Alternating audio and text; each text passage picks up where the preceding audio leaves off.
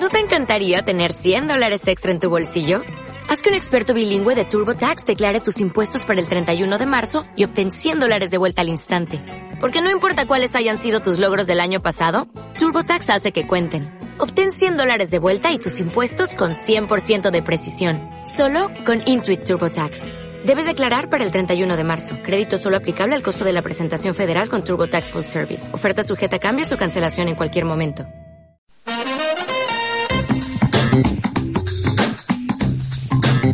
Las tardes de los miércoles, mejor póngame un café, se convierte en con poca ropa o quizás en Ande Andará, un espacio en el que Joaquín Robledo nos acerca a un personaje actual o histórico de nuestra comunidad para conocer un perfil diferente al que conocemos los miércoles en radiocastillailleón.com.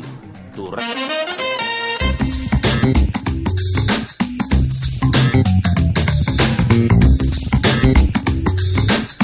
En el año 97 del siglo pasado, eh, Darío Fo, un actor italiano que también fue director de teatro y sobre todo dramaturgo, recibió el Premio Nobel de Literatura.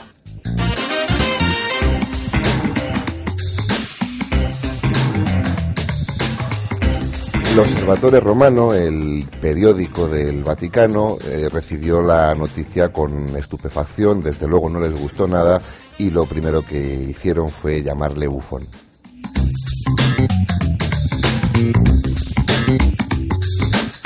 El bueno de don Darío, lejos de amilanarse o de enfadarse por lo que pretendía ser una ofensa, lo recibió a su modo, a puerta gallola y trató de buscar el lado positivo. Y dijo, no podía ser de otra manera, que se alegraba de que le llamasen bufón, porque en el fondo era lo que era, y se alegraba también porque un bufón era el único que se atrevía a decir al rey a la cara lo que de verdad pensaba. En medio de tantos vasallos, de tantos cortesanos que le lamían los pies, que le trataban de buscar siempre lo positivo y nunca contradecirle, el bufón, al fin y al cabo, era el que, como decía, creo que era, no recuerdo muy bien si era Quevedo, creo que sí, aquello de entre en una rosa y un clavel, su majestad se escoja, pues si escoja, escoja, se lo decimos y es mal.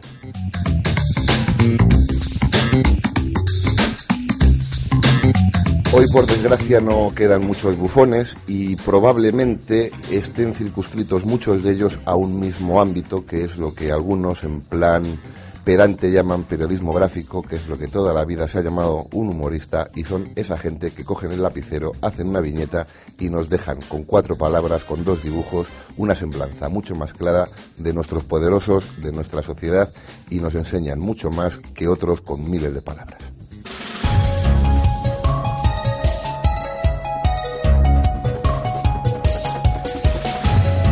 Y hoy, para terminar el trimestre, tenemos nuestra última entrevista y hemos querido acompañarnos de un bufón, de uno de los mejores bufones, un escritor, periodista y sobre todo conocido en nuestro territorio como dibujante porque es el que hace las viñetas en el norte de Castilla y son, no se puede decir que todos los días, pero casi geniales.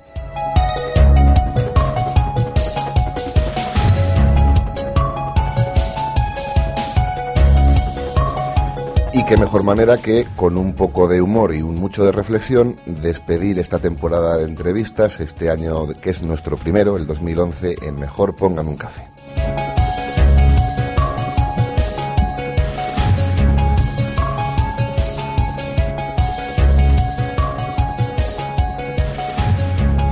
El programa diario que se emite en esta emisora, radiocastillaeleón.com, y que es posible gracias al trabajo, al esfuerzo y a la ilusión de básicamente tres personas. Julio Moyano al frente de los mandos técnicos.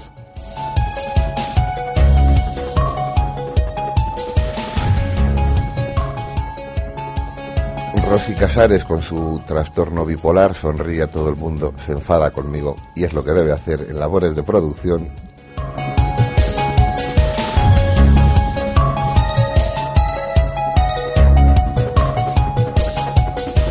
Vosotros también sois parte de este equipo porque nos habéis dado muchas ganas de trabajar con vuestros comentarios, nos habéis ilusionado y además queremos que esa puerta siga siempre abierta. Nuestro correo electrónico mejor póngame un café arroba radiocastillaeleón.com y nuestra página en Facebook mejor póngame un café.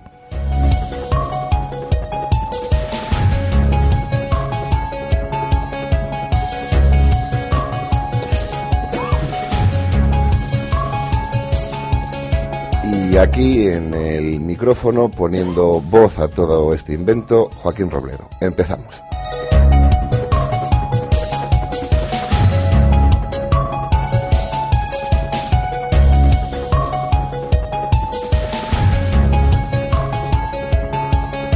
Y empezamos, es un lujo acompañados de este bufón, que ahora le preguntaremos, espero que no se haya molestado para nada, que es eh, Rafa Vega y al que todos conocéis por Sansón. Uno, el personaje, el dibujante, el que os imagináis, no puede ser de otra manera llamándose Sansón con melenas, y otro, la persona, Rafa Vega, con bastante menos pelo. Muy, buenas, Rafa. Muy buenas a todos. ¿eh?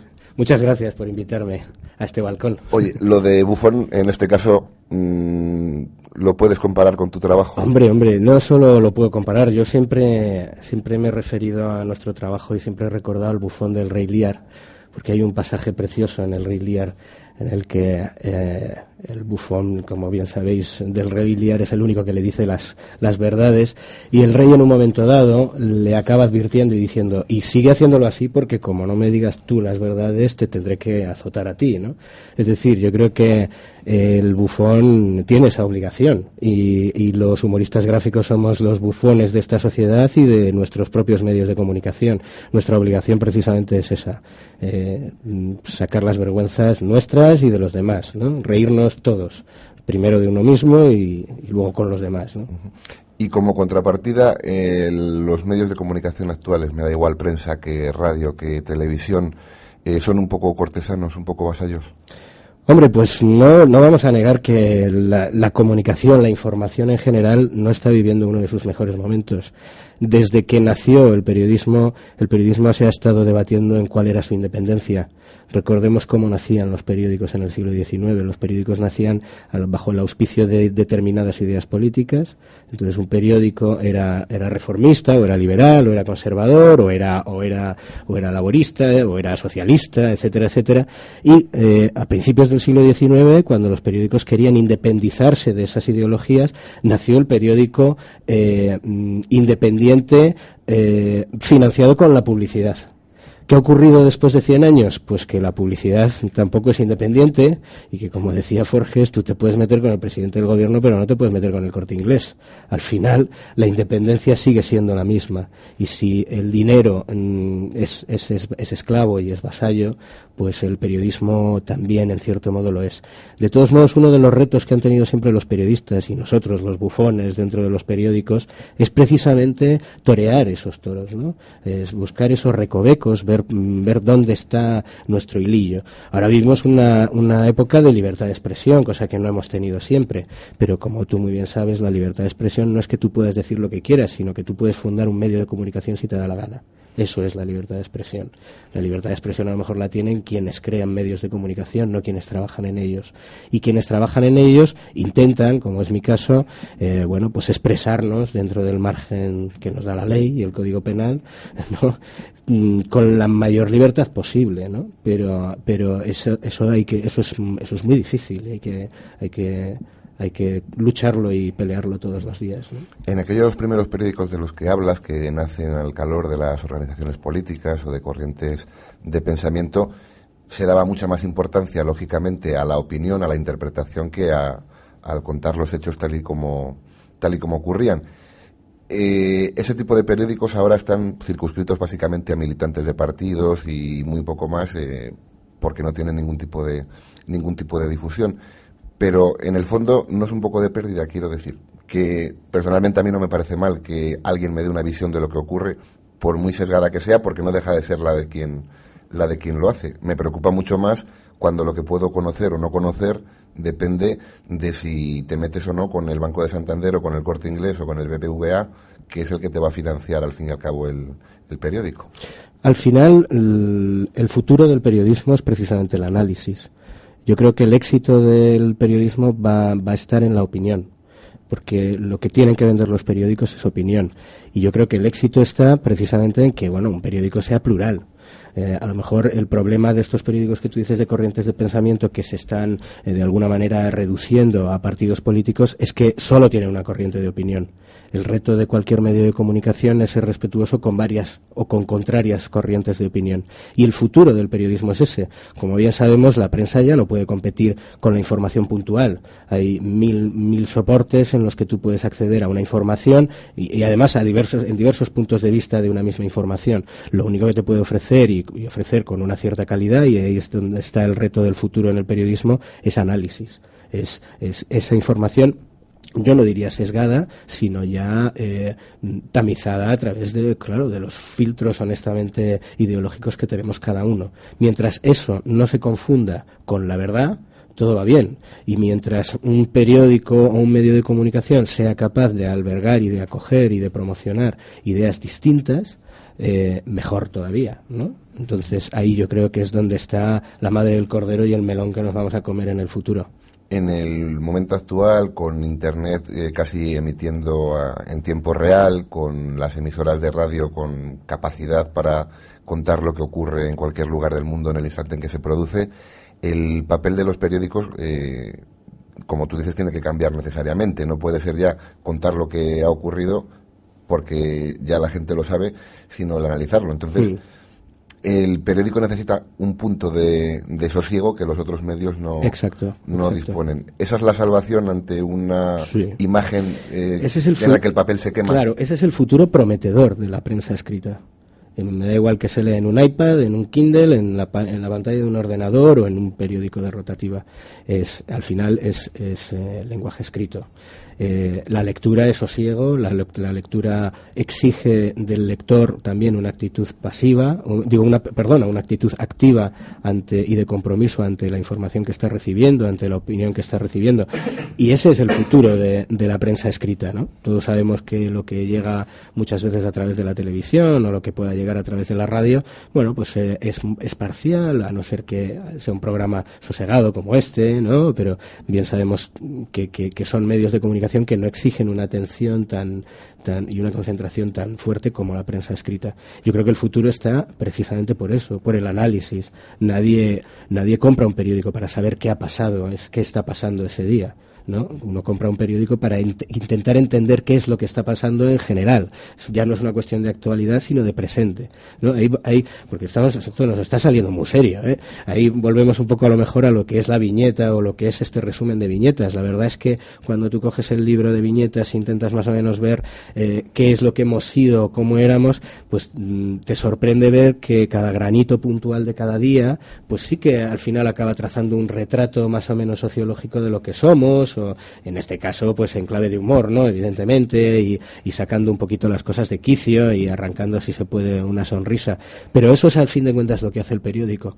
Eh, la hemeroteca es todo un retrato nuestro, ¿no? Es un sitio maravilloso. A mí la hemeroteca de los periódicos me encanta. Yo creo que es un, es, es, joder, es que eso sí que es vida pura. Eso, los arqueólogos de, dentro de 100 años, de 150, de 2000 años van a alucinar con nosotros. ¿Tú te imaginas que hubiera una hemeroteca, eh, yo qué sé, al lado de la pirámide de Gizeh, por ejemplo? Sería fantástico, joder.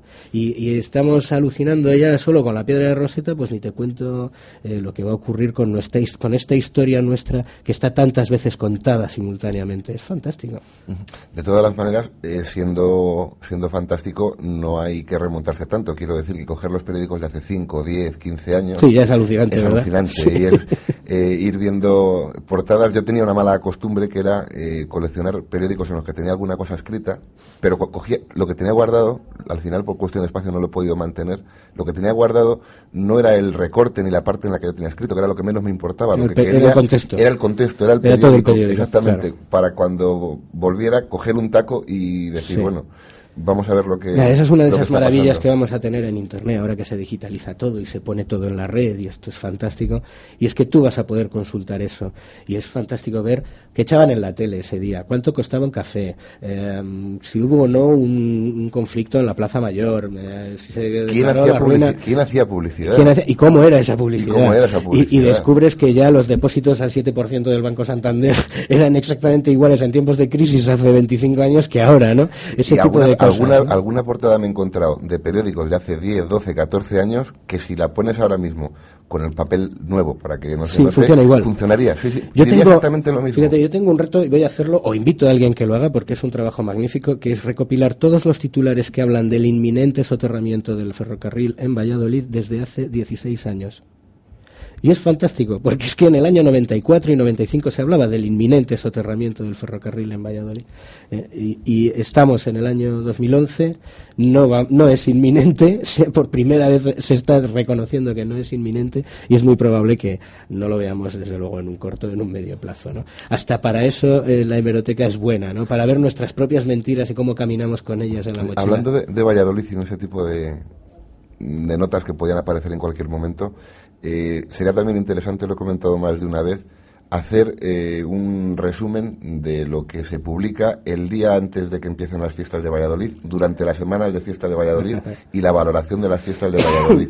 No haría falta ya ni ir a las ruedas de prensa, es idéntico. Y ahí, eh, por eso quiero comentarlo, marca otro de los problemas que puede haber ahora dentro del, del periodismo y es la prisa, el no contextualizar, el no recordar, quizá el que la gerontocracia que dentro de un medio de comunicación pueda venir bien, porque los años te llevan a más atrás y a conocer mejor la ciudad en la que estás y a las personas que, que tienen cierto protagonismo, pues tiene muy poco peso y hay mucha prisa a la hora de hacer las noticias, hay mucho menos personal y eso hace que el que da o el que transmite la información o el que cuenta algo no esté en el contexto analizado, comparado con él mismo, sino que simplemente lo cuenta y se publica. Hemos vivido una época de explosión de prensa, como bien sabéis, que eh, de repente la prensa de pago generalista se vio obligada a competir con la prensa gratuita. Ese fue un momento clave en, el periodismo, en la prensa escrita, pues hace 12 años, eh, una cosa así, que ha terminado afortunadamente. Pero ahora, claro, estamos en un proceso de crisis total, general, ya no solo una recesión económica, sino de crisis de modelo de, de, negocio y de empresa. Y está precisamente en lo que tú estás diciendo. Yo recuerdo la época en que había tal, tal explosión de papel había que llenar tantos contenidos en los periódicos. Eran periódicos de 96 páginas más suplementos de 40. Era increíble todo lo que se producía diariamente para, mm, para soportar todo el volumen de publicidad que generaba el medio de comunicación, que claro, evidentemente había de todo. Entonces se podía banalizar un poco la información, también repetir, la información tenía que ser muy urgente, eh, se confundía la información con otro tipo de modelos de, de periodismo de prensa. Claro, ahora sí que estamos en un momento mucho más más interesante porque esa burbuja que también la ha habido, pues es, ha estallado y ahora los medios de comunicación tienen que eh, incorporarse, tienen que, reinventar o reestructurar su, su, su modelo, su modelo de producción de información, su modelo de producción de opinión y, bueno, de alguna manera eh, racionalizar todo eso es muy bonito ver cómo eso está ocurriendo. La verdad es que lleva ocurriendo desde hace un par de años y a lo mejor los cambios son imperceptibles día a día, pero si tú comparas, por ejemplo, un periódico de hace cuatro o cinco años o un periódico de ahora, verás que la diferencia no es solo esa crisis eh, publicitaria que puede haber, sino que también hay un cambio de, de, perspectiva, ¿no? Hay un, hay un cambio de orientación en, en, cuanto, en cuanto a cómo se está abordando la información. Y es muy interesante ver ese cambio. Sí, porque hasta no mucho el tipo de noticias que venían del mundo de las organizaciones políticas, de las instituciones, eh, hablaban muchas veces de las intenciones de las leyes como si fueran eh, noticias. Se aprobaba una ley, se aprobaba cualquier historia y la noticia es eh, se van a crear eh, 10.000 puestos de trabajo, se va... No, no, se plantea que se hagan, se intenta que... cuenta la idea, ¿no? Era una época en la que los titulares llevaban futuros imperfectos, cosa que es absolutamente ridícula. ¿Cómo puede un titular de un periódico llevar un futuro imperfecto? Hay una contradicción en sí misma. El periódico tiene que contar lo que ha pasado o lo que está pasando, y sin embargo llevaban futuros imperfectos. Totalmente imperfectos, esto hay que, hay que decirlo así, ¿no? Porque realmente era un futuro que nunca iba a ser así. y, y eso está cambiando. Eso está cambiando, afortunadamente. Y ya el periódico no es ese instrumento también que, se, que de alguna manera eh, era utilizado eh, de forma propagandística. ¿no? Ahora el periódico, además, eh, afortunadamente Internet nos ha revolucionado al lector, que ahora es un personaje activo, ahora es un personaje que no traga con cualquier cosa, ahora es un personaje que, que comenta, que, que elige, que es capaz de sacar qué información es la válida y no válida en un, en un, propio, en un propio medio de comunicación comunicación. Acuérdate, hace 15 años la gente decía, no, yo leo tal periódico y nada más, o como mucho leo dos. Pero ahora no. Ahora la gente es, es, capaz de leer, de seguir a determinados columnistas, a determinados informadores, estén en el medio de comunicación en el que estén. Esa democratización de lector y medio y de informador es fantástica, ¿no? Y los medios de comunicación se están adaptando a ese nuevo, a este nuevo panorama social informativo.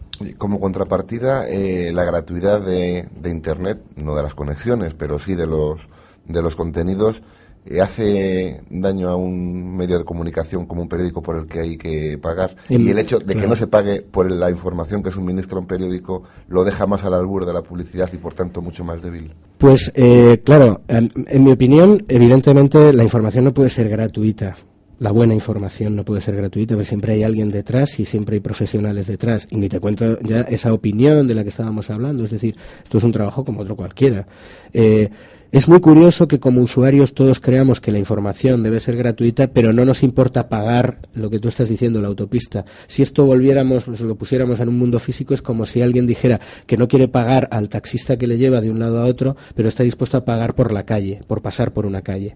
Eso es lo que está ocurriendo en Internet. No nos importa pagar por, por, por pasar por una calle como en el Monopoly, pero nos negamos a pagar al taxista que nos lleva de un, de un lado a otro.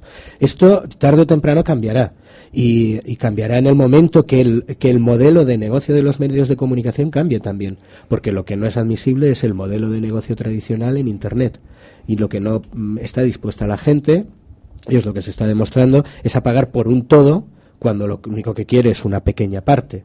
Entonces, los medios de comunicación tienen que, adaptarse a eso. Yo creo que lo están haciendo. ¿eh? Lo que pasa es que no es fácil. Y cuando un medio de comunicación antes, por ejemplo, en prensa, tenía que hacer unos, unas inversiones gigantescas pues para tener una inmensa rotativa, para producir eh, 50.000 eh, ejemplares de un periódico, distribuirlos en, en, en cuestión de horas en un, en un determinado ámbito geográfico, hombre, claro, eso no lo podía hacer cualquiera Ahora cualquiera puede colgar en un blog una información, sí, por supuesto, pero vamos ahora a distinguir entonces cuál es la información que está hecha con rigor y, y bien y que merece ser pagada ¿eh? y qué información pues no, no, no lo es, ¿no? Pero claro, todo este volumen de negocio que había atrás, pues en cierto modo se volatiliza, ¿no? Uh -huh. eh, ¿Está sobrevalorada la objetividad? Eh, más que sobrevalorada, es que, es que la objetividad no existe.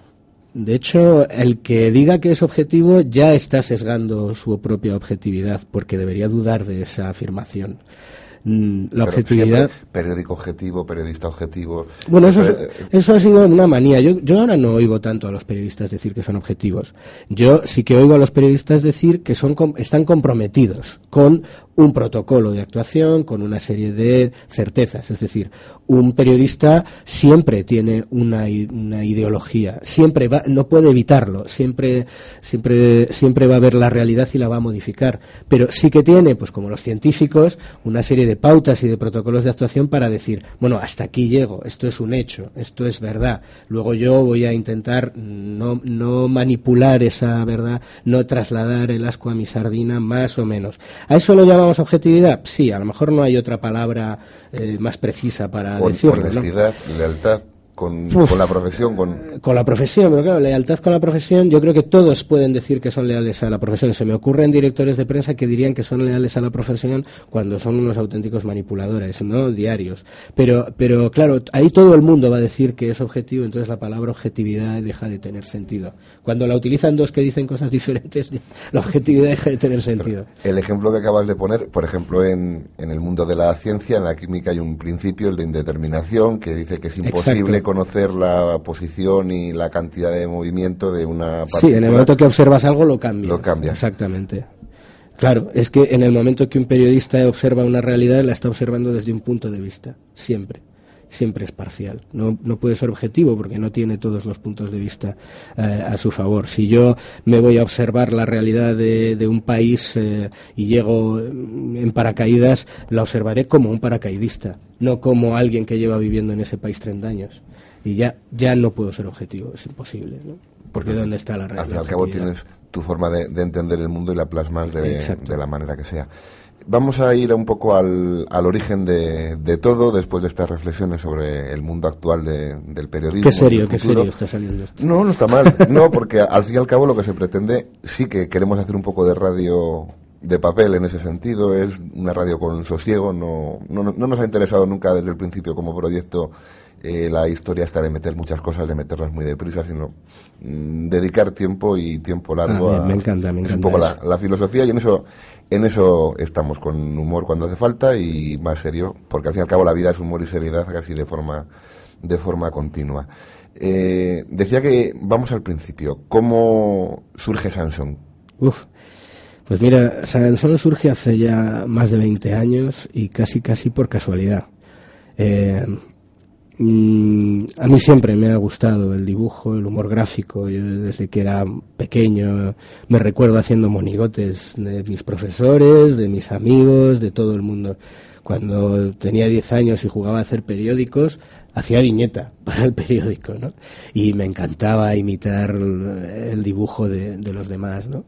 Cuando terminé mi carrera y, y tienes que estás en ese punto en el que bueno pues tienes que decidir si, si dedicarte a una profesión o dedicarte a una vocación pues la verdad es que opté por dedicarme a mi vocación. ¿no? ¿Y cuál era la profesión? La profesión era historiador, yo era medievalista. ¿no? Y digamos que la salida que yo podía tener al terminar mi carrera pues era opositar y ser profesor de enseñanzas medias. ¿no? Algo que que confieso que en cierto modo me gusta, pero que no me apetecía nada, porque había algo que me apetecía más, que era pues tener una editorial, trabajar en un periódico, hacer humor gráfico, etcétera. Y, y bueno, pues me dediqué a explorar todos esos mundos. Y uno de los pasos que, que, tuve pues fue crear mis monigotes, porque yo tenía muy claro desde el principio que si uno quiere dedicarse al humor gráfico tiene que tener cierto estilo personal, tienes que tener una especie de, de marchamo, ¿no? Que alguien diga, eh, nada más ver tu monigote voy a saber que eres tú, ¿no? Eso era algo que yo veía pues en, en Mingote y en Chumichúmez y en Forges, etcétera, ¿no? Y yo decía, yo quiero, yo quiero tener ese, ese, ese toque que sea personal. Claro, eso fue fácil en el momento que no sabes dibujar muy bien y bueno, pues más o menos te vas, te vas vadeando, ¿no? Y a mí me salió ese tipo de monigote hace 20 años, ¿no? El nombre de Sansón surgió un poquito después, pero digamos que desde ese momento pues yo empecé a, autodisciplinarme de alguna manera y a hacer viñetas de lo que ocurría. Eh, bueno, pues leías el periódico y tal y decías, bueno, pues yo también voy a hacer una viñeta sobre esto, ¿no? Y así surgió. Lo que pasa es que me puse, me dediqué a publicar directamente a partir del año 95, ¿no? Que llegué un día al periódico y le presenté ahí una carpeta de dibujos al señor director del norte de Castilla cosa que me rechazó, por cierto, la primera vez. Vamos, no me rechazó, directamente no les hizo demasiado caso. Y tomé después una alternativa machacona que recomiendo desde aquí, que fue la de enviarle por correo dibujos. Le mandaba correo, por correo dibujos diciendo, después de haber leído la noticia publicada en su periódico sobre tal, me he tomado la libertad de hacer esta viñeta. Y le mandaba un dibujo por correo. Después de dos o tres, pues me llamó y, y quedé con él y yo pensé que, que, que, me llamaba para decirme, como me vuelvas a mandar un dibujo, te llamo a la policía por acoso. Y no, de hecho, pues le cayó en gracia y entonces me dio la oportunidad y ese privilegio de tener un huequito en el periódico todos los días y hasta hoy. ¿El nombre surge por algún motivo concreto? Pues eh, es curioso, sí, sí. Empezó, pues el nombre no surgió hace 20 años, pero sí poco tiempo después, y surgió por otro dibujo que yo había creado, una especie de pantocrator me extraño, a quien yo llamaba Sansón. Lo que pasa es que con esa ambigüedad del, del término, el Sansón me vino a mí muy bien, como puedes ver por mi porte físico y por esa melena heavy mm, ochentera que tengo y estas cosas, ¿no? Y entonces, pues me quedé, me apropié del Sansón para mi firma y pues oye, lo de la melena ochentera nos viene que ni al pelo para introducir la canción con la que solemos distender un poco las entrevistas, partirlas en, en, dos trozos y bueno, vamos a ver que la admiración musical de, de Rafa pues tiene que ver con Sansón, por lo menos con el pelo.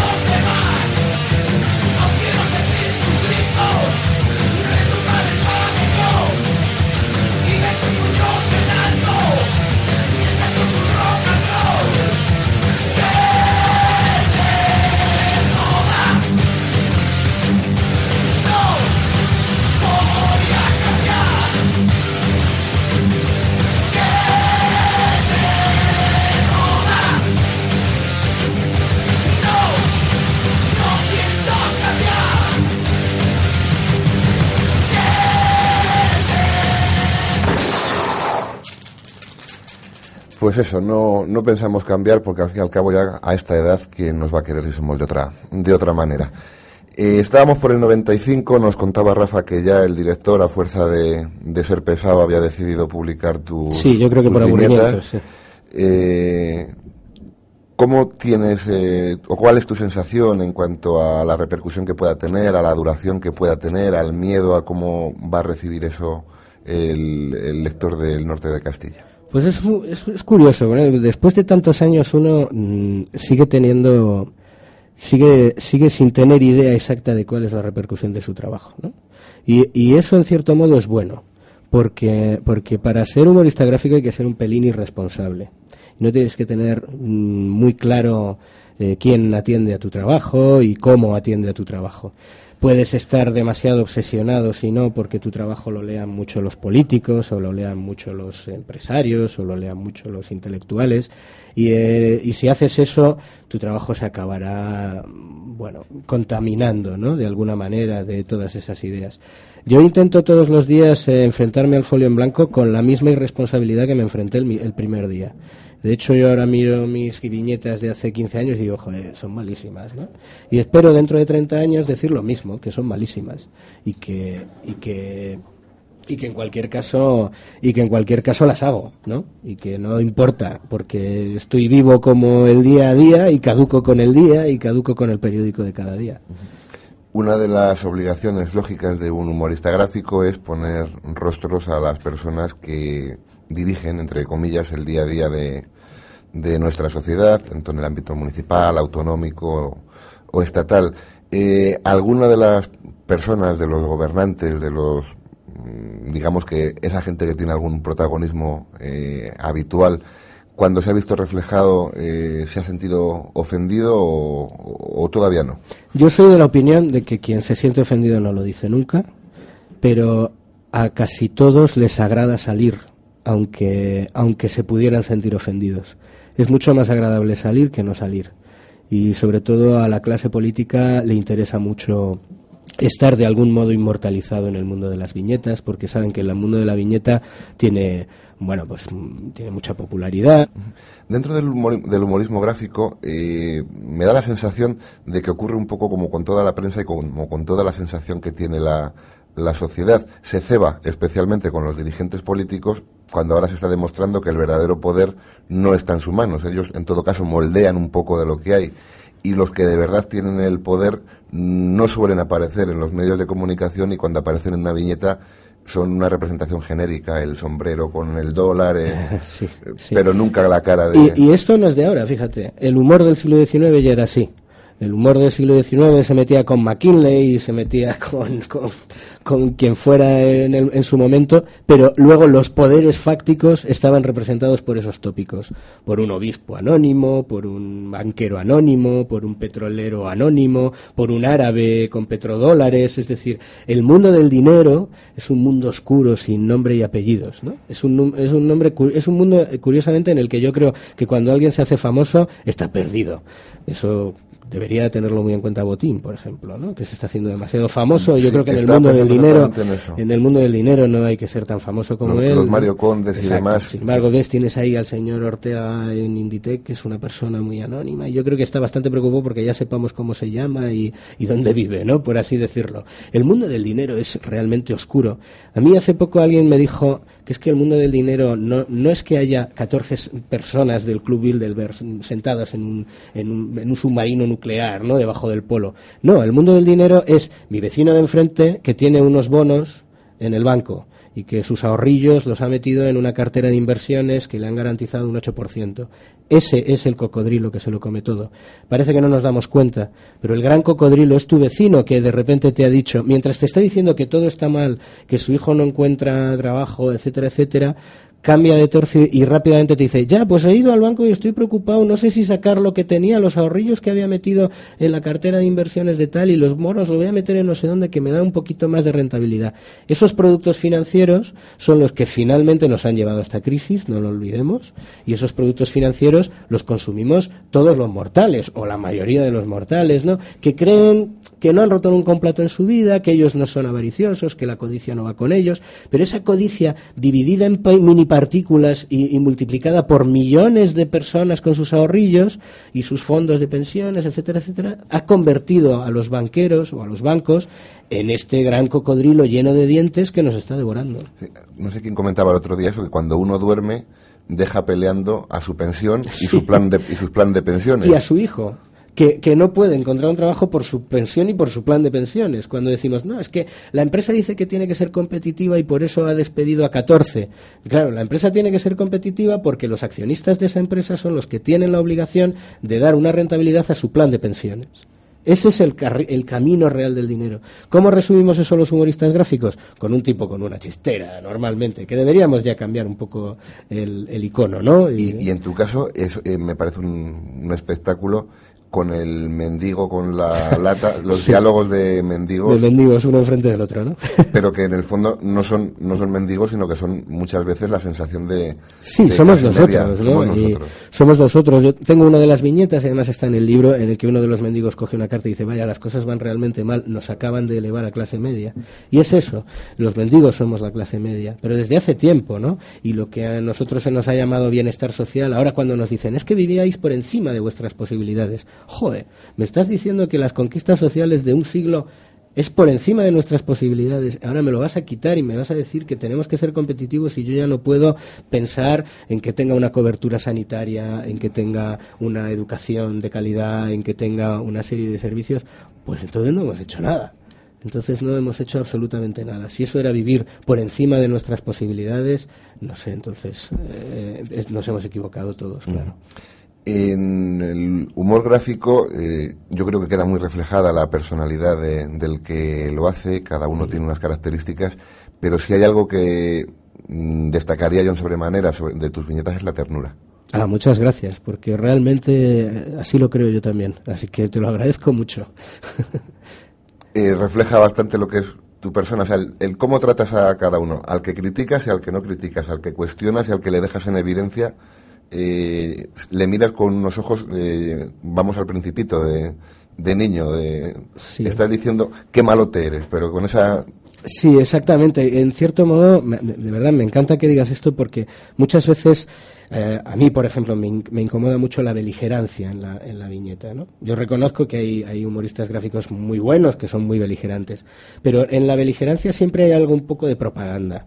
Yo creo que la viñeta tiene que ser más reflexión. ¿no? Y, y no es que yo explique todo lo que ocurre, porque yo no puedo explicarlo, pero, pero claro, yo lo que quiero es, de alguna manera, ponerlo en evidencia y luego ya que cada uno comente. Yo es que creo que los malos se creen buenos. O sea, eso de que los malos son malos y se miran al espejo por las mañanas y dicen, ¡ah, qué malo soy! es mentira. Los que llamamos malos son buenos. Ellos se miran al espejo y dicen, qué bueno soy. Y, y, ellos nos llaman malos a los demás. Es decir, aquí hay un problema de percepción más que un problema de realidad, ¿no? El que tiene el poder muchas veces. Eh, hay un, un, artículo sobre el poder y sobre la tiranía eh, que viene un poco a comentar eso, que mientras el tirano que tiene el poder absoluto, eh, los demás le ven como ese poder absoluto que no les permite hacer nada, él se ve que está imposibilitado de hacer nada porque tiene a todo el mundo frente a él. Mira, cuando esto lo hemos visto, además hemos tenido dos ejemplos dramáticos, uno con, con en Irak y otro, y otro en Libia, ¿no?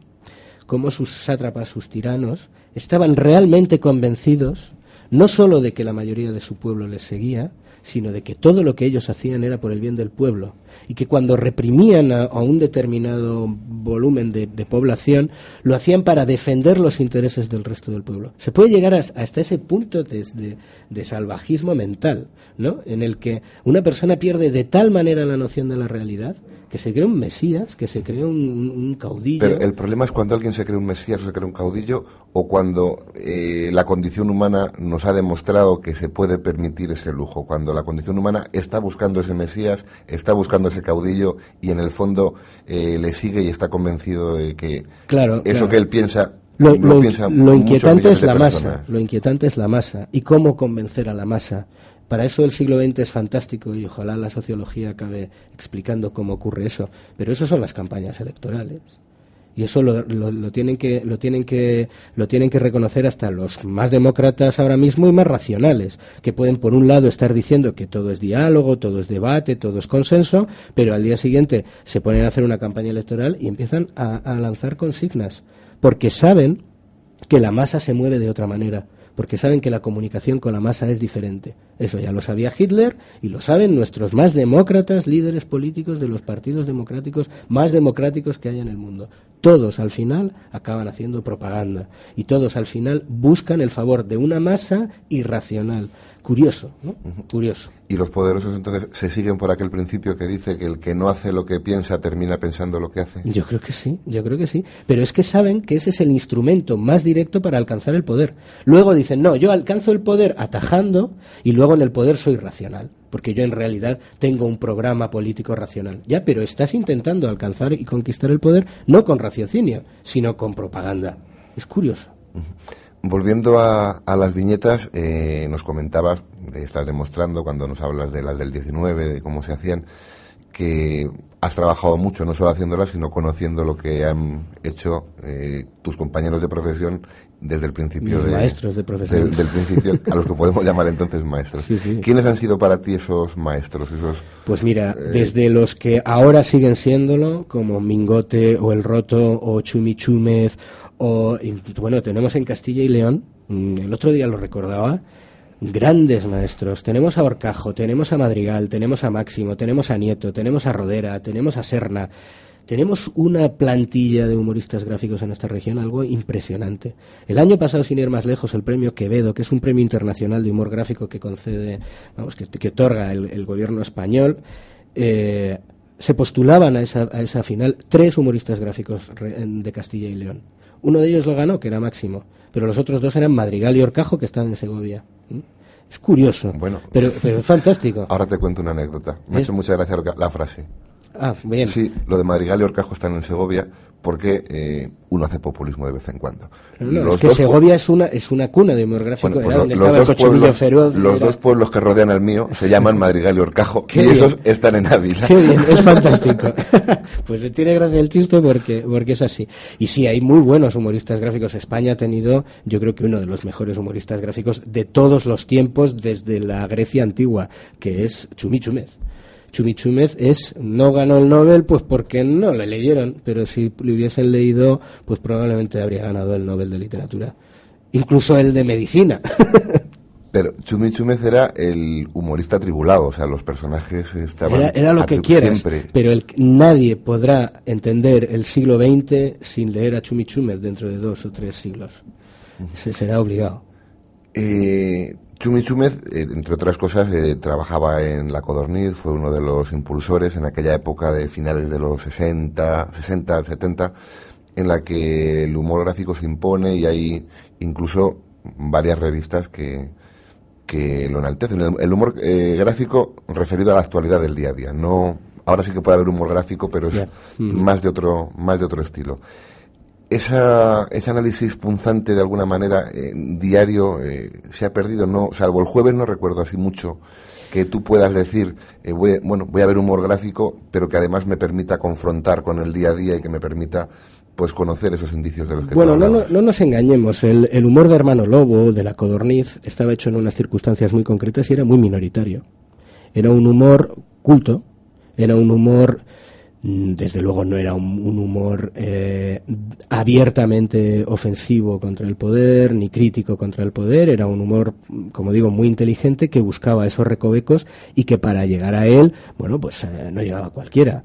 Era, era un humor minoritario. Ahora no vivimos en esa época. Ahora nosotros podemos ver el humor de la codorniz o de Hermano Lobo y, podemos ver que ese humor sí que era capaz de sortear de vez en cuando la censura, pero, oye, hace un par de años, un, un, jueves precisamente, fue secuestrado judicialmente por una viñeta. ¿eh? y vivimos en un país libre. Eh, yo creo que no hay perspectiva para ver ahora mismo a los humoristas gráficos, igual que no la había en los años 50 para ver a los humoristas gráficos. Habrá que esperar 20, 30, 40 años para saber exactamente, o bueno, acercarnos o aproximarnos un poco hasta qué punto eh, el humor gráfico que se hace en España ahora eh, también tiene su peso y su peso específico y su peso social. Yo creo que sí que lo tiene. Y de hecho, nunca ha habido tantos humoristas gráficos como ahora. Eso es algo que también propicia Internet. Nunca ha habido tanto consumidor y lector de humor gráfico como hasta ahora y además un, lector eh, crítico, un lector capaz de acceder a muchísimas viñetas diarias, que es capaz de buscarlas por internet, eh, que es capaz de comparar a unos viñetistas con otros, ¿no? Y, bueno, todo esto dará sus frutos en un momento dado, ¿no? Pero habrá que esperar, habrá que esperar un poco. Esa portada de la que hablas, que se secuestró del jueves, eh, también de alguna manera mm, yo creo que enaltece al, humorista porque le marca cuáles son sus verdaderos límites, que muchas veces pensamos el que no existen. El límite es el Código Penal, eh, no hay más. es ese, el límite es ese. Sin embargo, eh, parece que, el código, no, fue el código penal el que secuestró la. Eh, bueno, sí, sí, fue, fue porque el, eh, el, secuestro, el secuestro se, digamos que de alguna manera se protegió debajo del, de, un, de los resquicios que, que hay en el código penal y, de su interpretación. Entonces, bueno, pues difamar a los miembros de la Casa Real es un delito y, y, por eso esa revista fue, fue, fue secuestrada y por eso se multó a los autores de esa viñeta, ¿no? Claro, eh, Sí, hay una razón más o menos legal discutible, ¿no? Discutible. Pero fíjate, ¿dónde está el debate real? Si tú mañana haces un, como humorista gráfico, eh, haces una viñeta sobre Mahoma, eh, claro, el Código Penal no te castiga, pero a lo mejor le ponen una, una bomba a tu medio de comunicación. Y tú, ¿hasta qué punto tú estás ejerciendo tu derecho de libertad de expresión o hasta qué punto eres un irresponsable provocador? ahí está realmente el debate y el debate en el que nos movemos. No, estamos hablando solo de código penal. Estamos hablando también de coraje, de valentía, de responsabilidad, de muchísimas cosas, porque en esto del humor gráfico no está solo quien publica la viñeta, quien la paga y quien la hace, sino también quien la recibe y cómo la recibe, ¿no?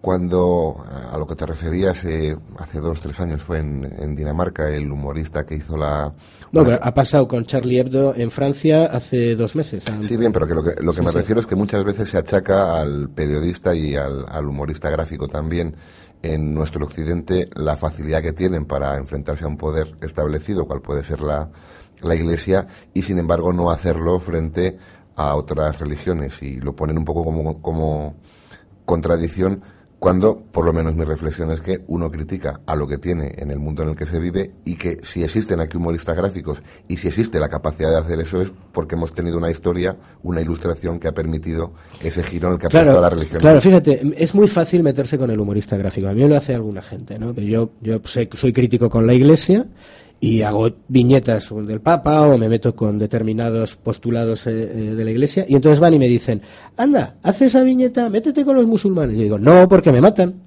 A ver, todavía no habéis entendido que aunque yo sea crítico con la Iglesia Católica, reconozco que la Iglesia Católica es, eh, tiene sentido del humor y acepta mis críticas. No me va a matar porque yo les critique. Pero es que hay gente ahí fuera que está como una absoluta regadera que si yo les critico me matan. Entonces, obviamente, obviamente... el hecho de que no sean personajes míos... Claro, aunque, aunque lo fueran, si yo sí lo haría. Pero, joder, no lo voy a hacer porque, hombre, soy humorista gráfico, soy muy valiente, pero no soy idiota lo que, lo que no voy a hacer es eh, hacer algo que directamente me puede, me puede perjudicar de una manera tan salvaje. Me dicen, entonces no tienes libertad de expresión. En ese sentido, no, porque desde luego hay sectores mm, musulmanes que no permiten la libertad de expresión. Lo digo abiertamente. Ya no es una cuestión de gobiernos o de legislación. Hay colectivos que no admiten la libertad de expresión, que no aceptan las críticas. Obviamente, a ese portazo, yo lo que no puedo responder es picando su puerta. Eh, bueno, si ellos no me dejan entrar y no me dejan eh, criticarles, pues no les critico. Ojalá me dejaran con eso me dicen mucho. Me dicen que no son, desde luego, tolerantes, me dicen que no son eh, inteligentes y me dicen muchas más cosas. Pero yo, evidentemente, me encantaría poder tener un, un, diálogo de humor con ellos, pero no me lo permiten. ¿La Iglesia Católica sí me lo permite? Sí, me lo permite. Porque a pesar de que tenga una ideología que vaya, que, con la que yo no coincida, ¿no?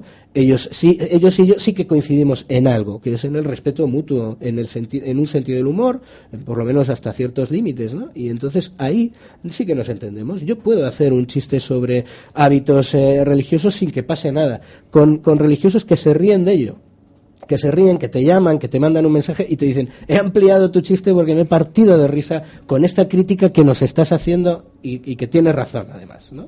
Pues eso es fantástico, me encanta que pase algo así. Vamos a ir a otra faceta que quizás sea menos, menos conocida, que es la, de editor.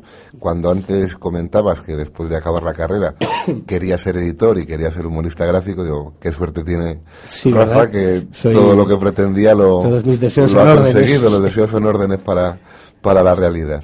Eh, ¿Cómo consigues? Porque claro, ser editor supone eh, tener unos medios y tener una capacidad para poner en marcha un proyecto, no es una cuestión solo de, de voluntad. Mm, ¿Tenías los medios para ponerlo en marcha y decidiste implicarte a saco en, ese, en esa apuesta o cómo fue creciendo la posibilidad hasta bueno pues para empezar primero aprendí. Quiero decir que tuve que aprender el oficio porque aparte de que a ti te guste mucho la literatura y los libros y editar pues bueno el oficio de editor tiene hay un, hay una trastienda que tienes que aprender. Y entonces yo estuve trabajando en determinadas empresas editoriales haciendo de todo te, lo digo de verdad ¿eh? desde teclear textos hasta corregirlos por maquetarlos o por diseñarlos hasta que aprendí cuál era realmente todo lo que había alrededor. Eh, bueno, pues tengo la suerte de tener dos socios estupendos con los que fundamos, hemos fundado dos empresas, una editorial especializada en, en prensa, que es Nuevo Cuño, con la que tenemos una producción editorial de prensa diaria desde hace muchos años, y luego nuestra niña mimada, que es nuestro sello editorial de narrativa y de literatura, que es Multiversa, eh, que, bueno, que es, es una ruina, como todos estos proyectos, en los que uno, aparte de invertir mucho trabajo y mucha ilusión, pues eh, invierte de vez en cuando el poco dinero que le puede quedar o que le puede restar de, de, lo demás y en la que seguimos peleando, ¿no? En este momento tan cambiante y de crisis en el que el mundo editorial se tiene que también, eh, bueno, adaptar a los nuevos medios de comunicación, a la nueva manera de, de, de, relacionarte con los lectores, ¿no? Y, y yo creo que, que, bueno, pues como has dicho antes, es que es un privilegio poder dedicarme a esto. Pero todo empezó, mm, de verdad, con pico y pala. No, eh, no, hubo, no hubo medios ajenos ni externos. Entonces, editas libros, haces humor y el hijo de, de esos dos es que terminas haciendo libros en los que está tu humor y la, hace un par de semanas has presentado una última colección, un libro en el que se recopila eh, buena parte del, del trabajo de los últimos, no sé si son diez, diez años. Diez años. Sí, diez años. Eh, lo primero que me, sorprendió era el, título, éramos impares. Sí, pues mira, cuando la Junta, que es quien edita este libro, me propuso hacer un libro de, antología o de resumen o de selección de viñetas, me dijeron, nos gustaría que hicieras una selección de los últimos diez años, ¿no? Pero ahí ya me dejaron toda la libertad del mundo, me dijeron, busca los temas como quieras, hazlo como quieras y tal. Y yo ahí pensé que, bueno, que lo interesante sería sacar viñetas que, hoy tuvieran vigencia de alguna manera y que todas ellas recopiladas en el libro pues pudieran retratarnos ¿no? y en ese retrato pues empecé a buscar el título y el título pues era bueno cómo éramos éramos más ricos antes que ahora ahora que somos tan pobres o éramos más o éramos menos éramos buenos éramos malos éramos felices eh, cómo éramos no y la verdad es que a la conclusión a la que llegué es que lo la única certeza que tengo es que debíamos ser impares no y por eso se quedó el título de éramos impares no deja de ser curioso que si a Sansón en la eh, literatura, en la Biblia, en la tradición, se le considera algo spar. Sansón siempre lleva aparejado una Dalila. Sí. sí, eh, bueno, mi, Dalila personal. Eh, bueno, la Dalila del Sansón, este terrorista suicida primero de la historia, pues era una pécora indecente, ¿no? Por el que Sansón no solo perdió su fuerza y su cabellera, sino incluso su visión, ¿no? Eh, y, su, y su todo, y su don de gente, no, nos engañemos, porque acabó el hombre muy mal. Magulladito. Un poco mal, sí. No, no, no, espero no parecerme nunca al Sansón bíblico, pero sí, todos tenemos nuestra Dalila por la que perdemos los vientos, el pelo y lo que haga falta. Y que nos hace, nos hace ser pares. Pues nos queda nada, muy poco tiempo, el suficiente para agradecerte que hayas estado aquí. A vosotros. Queremos, además, que nuestro programa se parezca un poco a tu a tu humor gráfico en un sentido, que es no sentar cátedra, incluso las entrevistas no son ninguna cerrada, ni tiene ningún estilo, ni un orden, ni un principio, ni un final, sino todo lo contrario, es dar puntazos, dar brochazos para que eh, después, cuando lo oigáis tranquilamente, pues podáis pensar, reflexionar, divertiros, entreteneros. Y lo que sí que en este caso me atrevo es a decir que si no lo conocéis, que me sorprendería, empecéis a disfrutar de las viñetas de Sansón porque son un reflejo de lo que somos, de lo que éramos y hecho sobre todo, y lo quiero recalcar porque eh, concuerda con su visión sobre sí mismo, hechas con mucha ternura y al fin y al cabo la ternura es la solidaridad de los pueblos, de las gentes y lo que nos hace falta en una tierra como esta que si por algo se caracteriza o se ha caracterizado muchas veces a pesar de tener grandes humoristas, es por no destilar tanto humor y por no ser capaces de reírnos de nosotros mismos, por confundir a veces seriedad con tristeza. Una sonrisa de vez en cuando viene muy bien y sabernos reír de nosotros mismos quizá sea lo más sano. Es lo que queremos, os agradecemos que hayáis estado ahí y os esperamos en el programa de mañana en el que haremos nuestra agenda semanal que estará, me temo, cargado de actividades porque es una época en la que todos los colectivos se ponen las pilas o hacen la recopilación del trabajo del último trimestre. Muchas gracias y hasta mañana.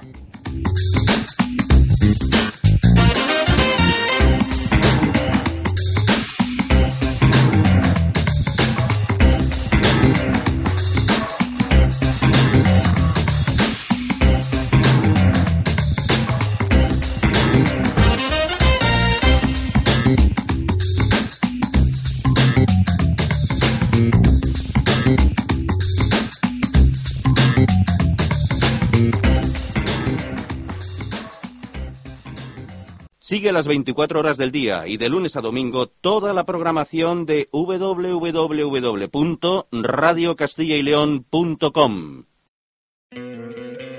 ¿No te encantaría tener 100 dólares extra en tu bolsillo? Haz que un experto bilingüe de TurboTax declare tus impuestos para el 31 de marzo y obtén 100 dólares de vuelta al instante. Porque no importa cuáles hayan sido tus logros del año pasado, TurboTax hace que cuenten Obtén 100 dólares de vuelta y tus impuestos con 100% de precisión. Solo con Intuit TurboTax. Debes declarar para el 31 de marzo. Crédito solo aplicable al costo de la presentación federal con TurboTax Full Service. Oferta sujeta a cambios o cancelación en cualquier momento.